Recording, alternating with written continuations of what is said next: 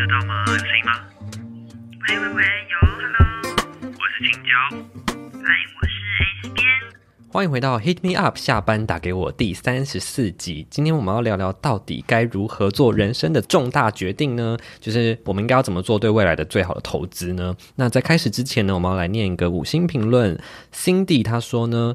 好喜欢青椒跟 S 边的互动，也喜欢你们对不同事情的想法，时不时就斗嘴，真的很好笑。持续支持下去，发现大家真的就是一定要看吵架环节。对呀，我们以后就是你吵架上一集没有跟我吵架哎，怎么办？因为我上一集什么什么话都讲不出来了。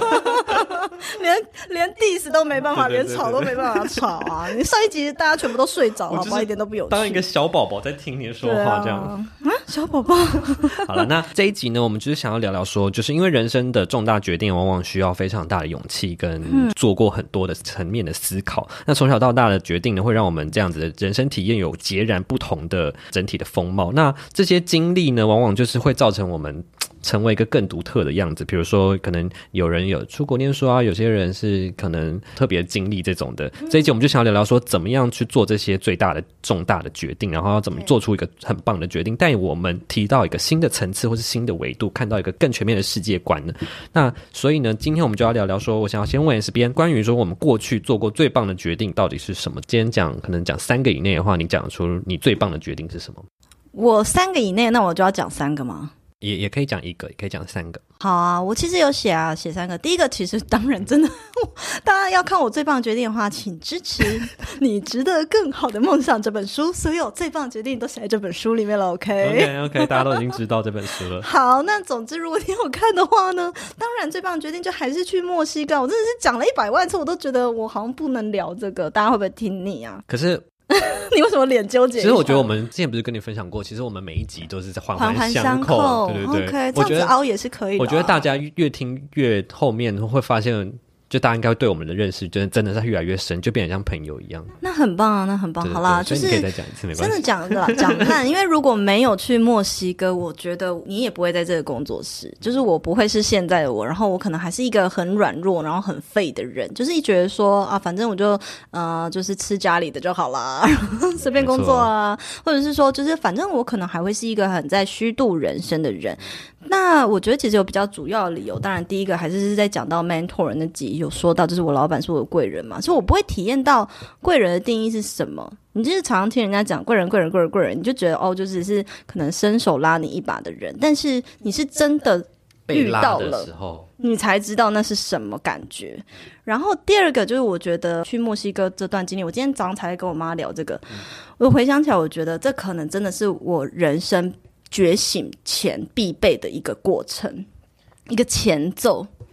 嗯，对，就是人生觉醒，就是指说像大家讲那个觉醒的议题嘛，你会想要注重内心方面的成长，你会想要注重心灵层面的成长，然后想要探索自我，找到我是谁，忆起我们是谁，然后去思考你在这个地球上的任务是什么、你在这里的使命是什么、你可能会想要知道自己活在这里的意义是什么，你会往内探索，就是比较注重精神层面的东西。那为什么会这么说呢？因为在当时墨西哥工作的时候，我体验到了一个就是极致的物质生活，就是好还有什么司机啊、佣人啊、阿姨煮饭啊，然后我们跟着老板都是吃喝玩乐、住最好、最顶级的。可是那有男宠吗？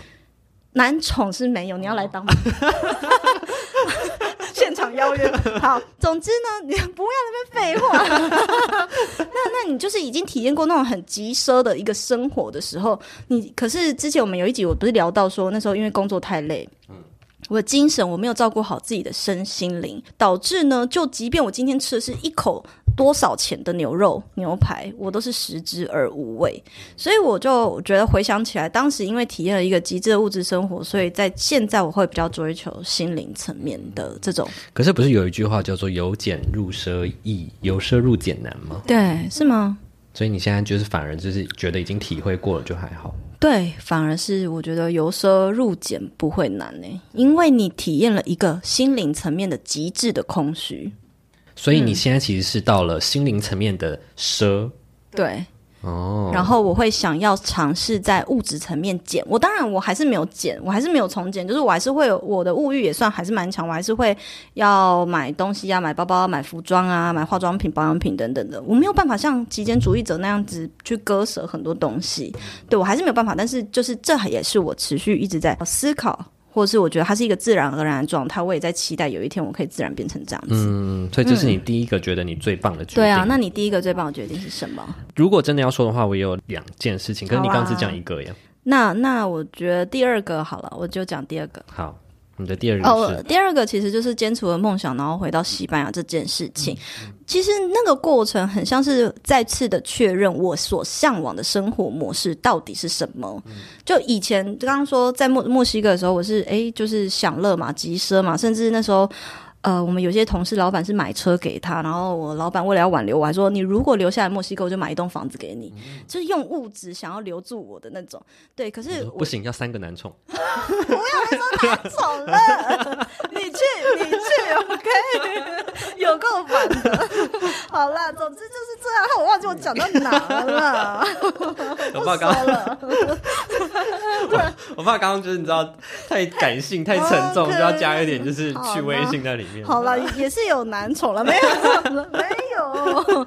好了，总之就是，呃，我那时候就是呃过得很急奢嘛，所以。我就有呃，因为我一直怀念大学的时候在西班牙过的那种生活，就是很自然，然后享受人生，然后不要再被工作绑住，工作只是我们次要的一个环节，就是呃，是为了为了生活你才去工作嘛，生活摆第一。所以我就想那时候就坚持一个梦想，我要再次回到西班牙去体验。然后其实内心也有深处有一块是我想要再次去验证这是不是我要的人生。对，那我果然回去了之后。的确没错，就验证我真的很想要过这样的生活。那我在那里为什么就是觉得最棒的决定呢？是如果我没有做这一次的验证，我不会确定生活是最重要，比工作还要重要这件事。再来第二个就是我在那里认识我一个，就是一群一辈子的一个挚友，就是西班牙人。然后我在这群西班牙人身上呢，就是学到了怎么体验生活这件事情。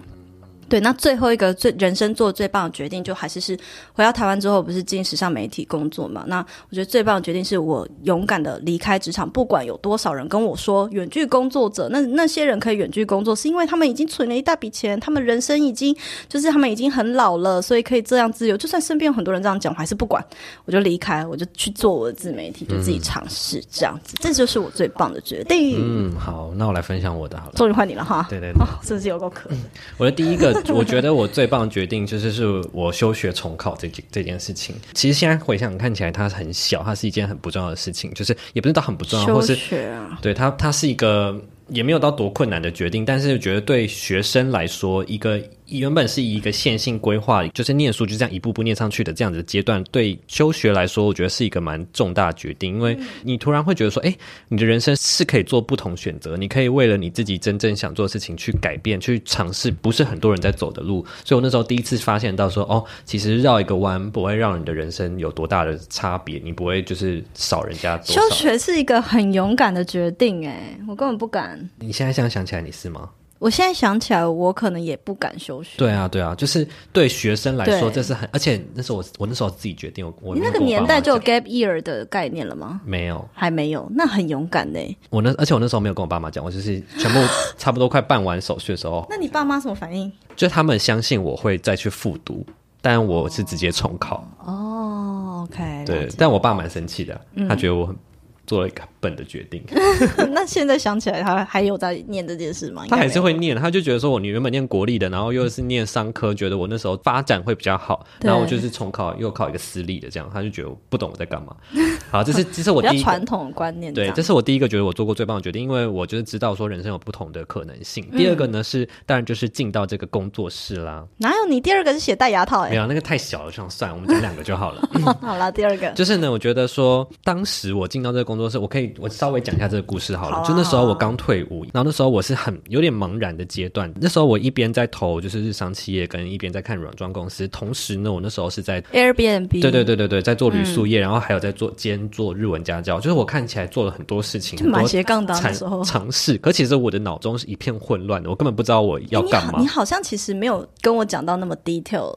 的层面，对不对？就是我印象中你没有跟我说过你是否有很茫然或什么，但是我大概有感觉得到。我现在想想，我那时候是很茫然，我只是赶快要觉得我应该要赶快做一些做些决定。什么对对对，我我就我很怕，因为你知道我又休学过，然后我又退伍，又自己又当兵，然后退伍，然后又当时是快一年。在一个很匮乏的状态嘛？对，我会觉得我很想赶快证明自己，然后很想要赶快去做一些让我觉得我是一个有产能或是我有成就感的事情，所以我就我就想要赶快去抓一点什么来做。所以我那时候会觉得说，我只是为了说要让我有基本运作，做对，让我运作而去做了那些事情。可是我从根本不会想去日商公司工作，我也 然后是不是真的要去软装产业呢？也是我那时候打问号的，因为我虽然对这件事情有兴趣，但我没有真的实际体验过，我是不知道的。那当下的那个，就是你是知道这件事，还是你现在回想起来才才知道？我那时候可能知道，但我就是没有面对，不想去面对它，因为我想要先运先。做，先求有，再求好。对但是对台湾人还讲这个，对对对对对对对，对，那时候是这样，但是后来就是因缘际会认识你之后呢，再开始比较认真经营日常白噪音，然后才慢慢抓到感觉，然后之后才又接到你的哎接案邀约。对，可是你你认识我的时候，你那时候就其实有在经营一些自媒体，可是你当时并没有认为说这个可以成为工作的一部没有分，没有没有没有，我我没有就只是兴趣。对对对，也不是兴趣，我是我知道它可能是一个重要的能力，我需要去培养能力，试试但他不可，我我没有想过他有可能可以帮助我获利或获利，或者是他有没有办法让我的人生在运转，我就觉得他就是一个。日常。对，他就是一个很后面的排序，但我就是一边在做。对所以所以那时候就是因为认识 S 边之后，我重新调整了一下我的经营方式，然后也因为经营这个，然后有新的工作机会，然后甚至是我的白噪音，他自己也有一个比较好的发展之后，我才会觉得说，哦，我现在的脑袋有比较在你不知道花了多少时间，粉丝人数还卡在两百嘞，然后还有还有一次还倒扣，变成一百多，就是被盗还是怎样的？对，不知道发生什么事情。对，嗯，那时候我们讨论过很多次，为什么这件事情对我来说是一件很勇敢的事情？是就是对一般人来说，进到这种产业，或者是说一个新创吗，或者是一个很新的产业，然后又是远距工作，就是是一个完全跟一般人走的路都是不同的的选择，就是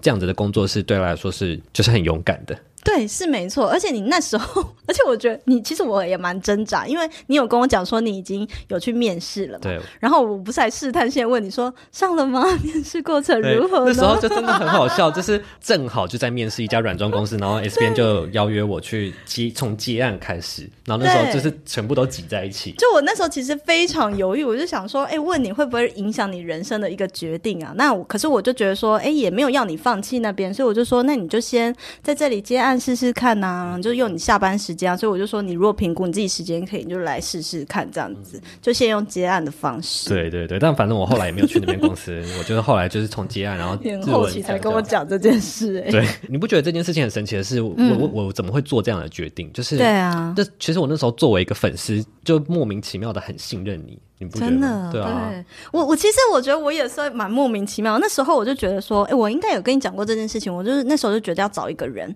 但是我觉得除了你以外，我好像想不到有什么人是 就是很出奇的那对对对可能没有很 PPCC 多人在或什么或者是有很多创作者啊，我自己都觉得好像不是那么适合，就一个直觉，好像就，而且其实说实在，你那时候只是呃读者嘛、听众嘛，其实也没有到真的非常非常熟悉，对我就是那时候还没有到很很熟，只是你很常就是留言有的没的东西。我从以前就是很爱就是在 闹留言区讲干话的人。对，可是我就直觉，我觉得哎、要找你来这样子。除了当然是因为看到你日常白噪音经营的很好，但是那还有时候是直觉。其实那时候日常白噪音根本就是一团乱呢，就是完全没有自我风格，然后也没有发展到一个，就是我内容也没有风格，视觉也没有风格，哎，你不觉视觉？有啊，你的风格是我喜欢的，所以我才找你啊，嗯，好了，我们彼此都是一个重大决定啊，很 棒，很棒，很棒，很棒。就是很勇敢对你决定。对你怎么会想要放弃？就是也是蛮妙的，放就是完全后来没有去，因为其实你有上那个工作，就是后来对说不出来对，原为什么这样子。你的书《你值得更好的梦想》里面有提到一个故事，真的让我超级印象深刻的耶，哪个哪个？就是你在西班牙寄宿家庭被问的那个问题啊，你的梦想是什么？哇，那个对话真的让我被启发到哎，尤其是西班牙妈妈在听到你说你想成为翻译之后，她回答你：西班牙人们是为了体验生活而工作，你怎么是为了工作而生活呢？真的，所以从那个之后开始，我就改观了。生活体验呢，才是最能够丰富自己内在的管道之一。当然，书里面还有其他超有趣的转职经历啦。没错，从精准转职、斜杠养成到不离职创业，都在《你值得更好的梦想》这本书等你来翻开。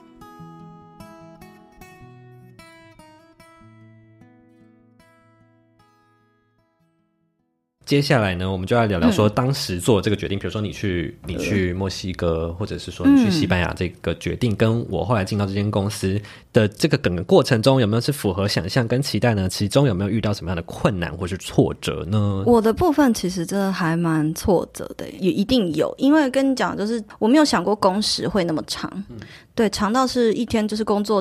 至少十二小时，一周只休一天。但因为我们公司就是它是不是 base 在台湾嘛，所以不受台湾劳基法约束。那墨西哥就更不用讲，墨西哥没有什么劳基法可言。对，但是呢，因为呃老板非常一百分的信任我，然后也对我们台湾员工非常好。那所以说我并不觉得工时长是什么。那让我很感到很挫折的事情，其实是因为老板一百分的信任，所以相对我压力变得更大。因为当时我做的。呃，我其实才二十二岁、二十三岁，然后就作为一个高阶主管，那我每分每秒，其实每个决定都是要独当一面，他们完全不会干涉我做什么决定，就是不过问的那种，真的可能过问大概一个月一次而已吧。对，那当时我的决定是会攸关下属的一个职涯啊，或是薪水啊、奖金啊，也会攸关公司的名声啊。甚至也攸关顾客下单意愿，或者是每一个订单都是掌管几百万的订单的时候，其实真的对于一个二十出头刚出社会的小女生来说，我觉得是一个很沉重的社会责任呢。那就是我现在回想起来，我会觉得很不可思议的一件事情。那再来第二个，就是我觉得遇到最大的挫折，就是跟大家讲过很多遍职场霸凌，而且霸凌我是我的下属，就是学妹们，对，而且是集体那一种。但我觉得我能够撑过来或什么，那时候一个人在国外嘛，啊。当你觉得说，哎，我介绍我的学妹来这家公司，我觉得，咦，终于有一群人是可以跟我一起成长的感觉。因为我在还没有他们进来之前，我是全公司最小的。那在他们进来之后，我就觉得说，有人可以陪我一起成长。可是却没想到是这样子的过程，那我就觉得还蛮难过的。但还好，就是我老板跟老板娘他们虽然就是。呃，距离我们非常遥远的那一种感觉，可是他们全部都看在眼里，而且都是很明白，就是很通人情理的。对，然后他们私底下其实都有去关心谁是正确的，谁是错的，所以他就会站在对的人的那一边。那他们就还蛮挺我的。对，那有符合你的期待吗？符合我的期待是指说这个工作吗？就是当时做了这个决定，这个整个决定是不是？所以我刚刚说，就是这才会是最棒的决定啊！一定是因为它很符合我想学的。我当时就是一个张白纸，所以我就觉得说，无论今天。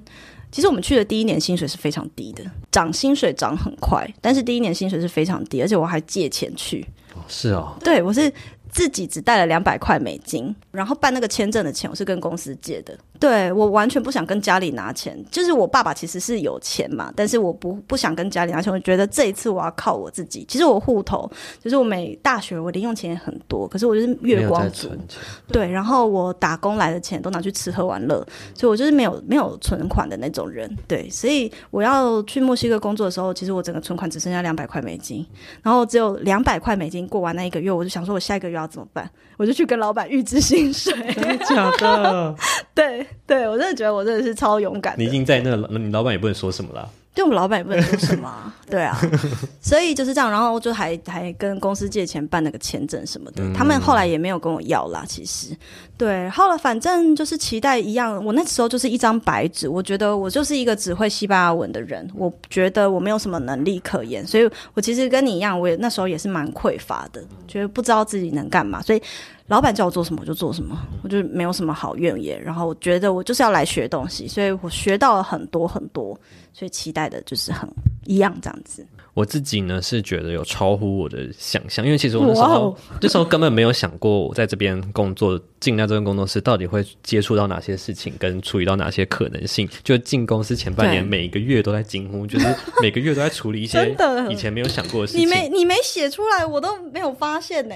其实我也是大概罗列，就是因为我也是，我也不是相关科系嘛，我也没有做过社群行销或是设计相关的经验，所以可能第一个月就在诶了解什么是 UGC，然后就在做一个 UGC，下一个月就办一个实体活动，在下一个月就诶要开始要做杂志了，然后呢，在下一个月就要做实体周边商品。大家现在听起来应该就觉得蛮不可思议，这样讲出来。对啊，对啊，就是就是到现在哦，你听到现在，我都已经差不多要线上课程已经快完，就是已经可能二分之一，啊你已经是一个老师了耶，就是这个 checklist 已经勾到不知道哪里去了，就是、啊就但是呢，困难跟挫折，其实老实说，其实在、嗯在做杂志那段时间，因为其实我觉得在这对，在这个工作室里面呢，大部分我要处理到的新的事情，其嗯实我都有办法。我问你，你就是一定都可以得到答案，就是你一定会教我，我就可我就不会有那种适应期，就不会有那种断层，所以我我其实没有太多挫折，就是唯一只有杂志那段时间是比较少靠自己，你要自己摸索。对对对，所以那段时间就是确实就是比较挫折一一点啊，对啊，嗯没错，因为对外沟通的确是任何主管都没有办法 step by step 教你的东西，对就是对要自己去外面找的事情。对啊，甚至也有学生问我说：“哎，那要找厂商要怎么找？”我说。就 Google 找啊，我也不能够说什么，因为你就是 Google 找啊，一家一家电话打去问啊，然后把该写的东西写下来而已啊。其实就这样子做比价而已。那现在讲起来，你是不是回想起来，其实也没那么难，只是当下其实难的部分，我觉得是整个流程在跑的时候不知道该注意什么。哦对，我不知道说，哎，我的档案应该要怎么样制作，交给厂商，然后厂商那边的流程是什么别人的。规矩要配合别人的时候，对我就是完全是一张空白的情况下，我会不知道怎么安排，连我怎么安排我的行程我都不太确定，所以那时候是蛮挫折的，是这个原因啦。对内沟通简单，但是对外沟通是很难嗯的。那现在我们回头看啊，当初你做这个决定，其实你刚刚已经讲了蛮就多的，讲差不多了耶。它丰富了你的人生，到你现在有什么样的改变呢？有，当然呢、就像我最一开头就讲，如果没有这个经验，我根本不可能成立这个工作室，你也不可能在这里工作，我也不可能出书，嗯嗯嗯，对我也不可能就是。就是写得出什么东西啊？我书里面有三分之一的内容都在讲墨西哥的事情啊，对啊，，对啊。那你呢？整个就是觉得我也是，就是思考上面得到一个很高的升华，就是就例如说，例？如说，我觉得其实 今天不论说呃能力层面的事情，我到底实际上处理过哪些事情，但包含说，你看，就是以前我这么匮乏，我以前真的是哦匮乏到不行，到现在我你我真的是那时候做什么事情都在自我怀疑，说我可以吗？我好紧张，对对对。对不对？所以我到现在就是好像没那么匮乏，就好像比较相信自己可以做到你让我。想到前几天你跟我说一句话很好笑，就是因为我叫你说，哎、你那个课程快到手的时候可以做个直播啊，然后说哦好啊，然后你就留言说，我现在对我竟然不害怕直播，感到到害怕。怕，就是我已经很觉得 大哦，笑很自然而然就说好，我要去做这件事情。对啊以前你吓得要死，而且在直播就不知道跟谁第一次直播，然后在那直播前就是不知道跟我再三蕊了几次，又跟朋友再蕊了几次，很紧张啊，就是很可怕，就所就是就以前会觉得很害怕的事情，现在好抛头露面。没现在你都反正都露脸了，也没什么好怕的吧？也露奶了，好久没说过这句话了。好了，那我现在就是想要来帮助大家，帮助听众来问问你说，嗯我们今天可以来讨讨论一下了。最终想要讨论说，我的答案很烂呢、我还没有念题目。面对就是这种重大决定，比如说听众听到这边也想要帮，就是可能最近有面临一些抉择，然后想要去做决嗯定，可是他迟迟不敢做决定，不知道怎么做出一个好的决定。那到底要应该要如何做才能避免就是害怕、犹豫，或者是说太过莽撞、冲动的情况？例如说，好，我举一个情境，今天呢，可能有一个人他的梦想就是出国念书，那他到底要怎么样做这个决定才会知道说啊，他出国念书到底是一个好的决定，才不是冲动呢？就跟随你的冲动吧，有什么好过？有你干嘛去分辨这件事情？真的吗？你觉得他不需要去思考其他事情，你就想去就去？喜欢就去啊。那他如果说他没有考虑到说，就是可能财务方面，或者说人生规划，或者是说，你一定是财务有办法，你才买得起机票跟住宿干嘛的啊、好喽，那我们这一集差不多到这边了，想去就去吧。好啦，我知道青椒他其实想要问说，我们人在面对人生重大的一些岔路，你一定会也难免会有二选一的时刻嘛？我们要怎么做决定？是不是？对，呃，是不是冲动啊、莽撞？我以前一定会跟你说一堆有的没的很辨别的方法，静下心来啊，写什么问题啊，回答自己几个问题啊，然后呃，SWOT 分析啊，优势劣势啊。我跟你讲，现在真的是。身心灵成长到一个阶段的时候，我现在做什么事情都是跟随内在指引。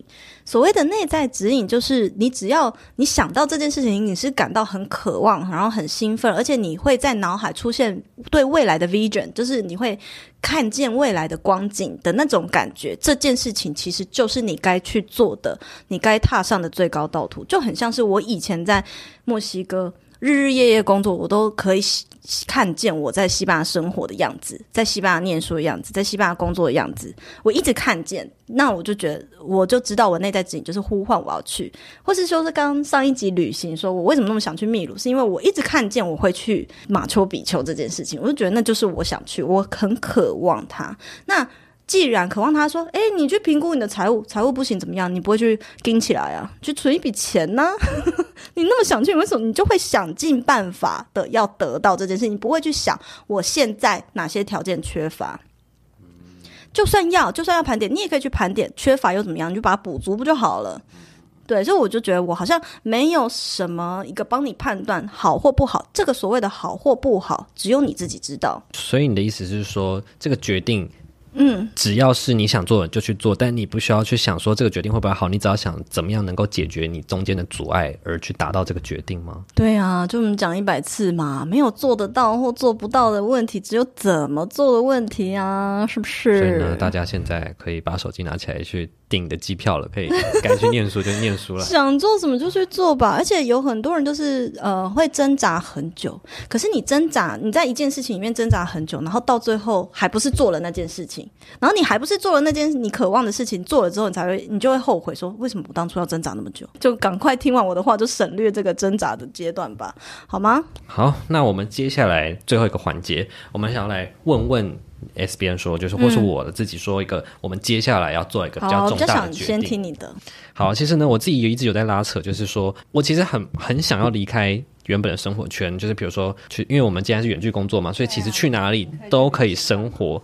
所以呢，我一直想做这件事情，可是我一直有一点不敢离开我原本的生活圈，因为我一直觉得说，我到底有什么好不敢？就不敢离开内湖？你连搭捷运都害怕，是不是？不是我我的原我的想法是说，因为我一直觉得维持家庭的一个良好互动跟家庭的一个关系，反正我觉得我是有必要做这件事情，让我们、让可能让我的家人家人开心，或是让我的家人是就是快乐的这种感觉，就我一直觉得我需要做这件事情。留你吧？没有，但是我自己心理上会有这个决定，所以我变得会一直觉得我物理上或是距离上不敢离开太远，但是我一直想出去，我一直心里一直可是我想出去。我要跟你讲一件老实事情，的确，呃，我们可能就会呃觉得父母是我们的责任，这个是是一个很棒的观念。可是你现在你现在不出去闯一闯，等他们真的需要你的时候，你就完全被绑定了。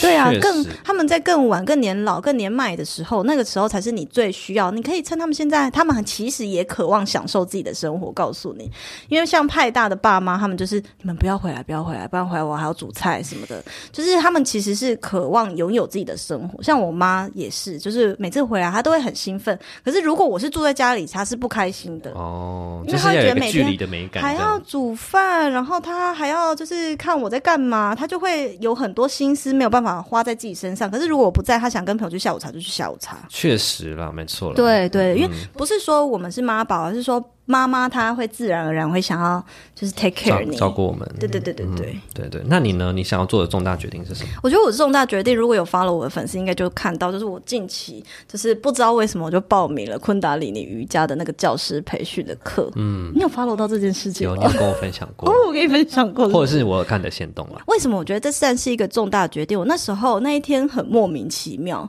就是我我呃，就再讲一次好了。我那天很莫名其妙，我现在最近因为可能练习这个瑜伽，我大概七八点我就起床了，就自己起床，我没有定闹钟，闹钟都是定十一点十点的，对，然后我自己起床，然后那一天我也不知道为什么，我就。七点起床，我拿起手机一看，我就自然想要搜寻，就是曾经有听过昆达里尼在台湾的那个社团，然后就去搜寻，然后搜寻的时候就看到一则贴文是他在剖说，诶，已经要今年的那个教师培训要开始了。我当时就觉得，诶，好像还还不错，诶，就点进去看看看一看。其实我没有觉得很对平，就是跟里面的老师没有很对平。可是当我回到再回到社团的时候，另外一个老师突然就剖了，就当下立刻剖。然后我点进去看，我发现，诶，我之前的老师就是在这边培训，然后我非常向往的木屋森林生活就在那里。然后呢？对，然后而且他们的课程，然后跟里面邀请到的，就是他们邀请到国外的一些瑜伽大师，每个人都超和蔼可亲，就是那种像奶奶爷爷的那种感觉。我觉得频率对了，我就觉得好想去。可是我就有一个匮乏意识，就是说，可是我们要当老师，我做这学这干嘛？因为他其实一系列课程，他一年下来是二十二天的课，但是二十二天的课就要十万块。是蛮贵的。就是其实如果以你是投资自己念一个有证照的东西啊，或者是硕士啊什么，你可能会觉得，哎，几十万块、几百万是正常的事情。可是这个就是一个好像休闲的瑜伽，突然你要花一个十万块，是一个蛮重大的决定，我觉得。然后我就问我的瑜伽老师，就芊芊老师嘛，我就说，哎，我没有要当老师的话，我适合做这个吗？他，可是我非常向往去生去体验那样的生，很渴望，不知道为什么我很渴望知道灵性生活是什么，然后瑜伽的知识是什么，然后饮食的一些知识是什么，我就。突然有一个这样的渴望，他说：“你就去体验啊，没有人说考证照一定要当老师啊。”当他说这句话就是对我干嘛想那么多？他就是原本在这个状态以前的我嘛，所以我就直接我就不管了，我就报名了这样子。其实我觉得跟你的后期的一个工作目标应该是有契合的。真的哦，你也觉得？我觉得好像有牵起来耶。对啊，是有的吧？对，我觉得是有的。然后我也蛮想了蛮多，就是如何可以呃结合在一起的这种想法，这样子。你连木屋都在找了，好不好？对对对对对，先买一个梗，先买一个梗哦，不说太多。总之，我觉得这是一个很棒的重大决定。那就如果你们很期待会发生什么事情的话，可以持续关注我的 Instagram。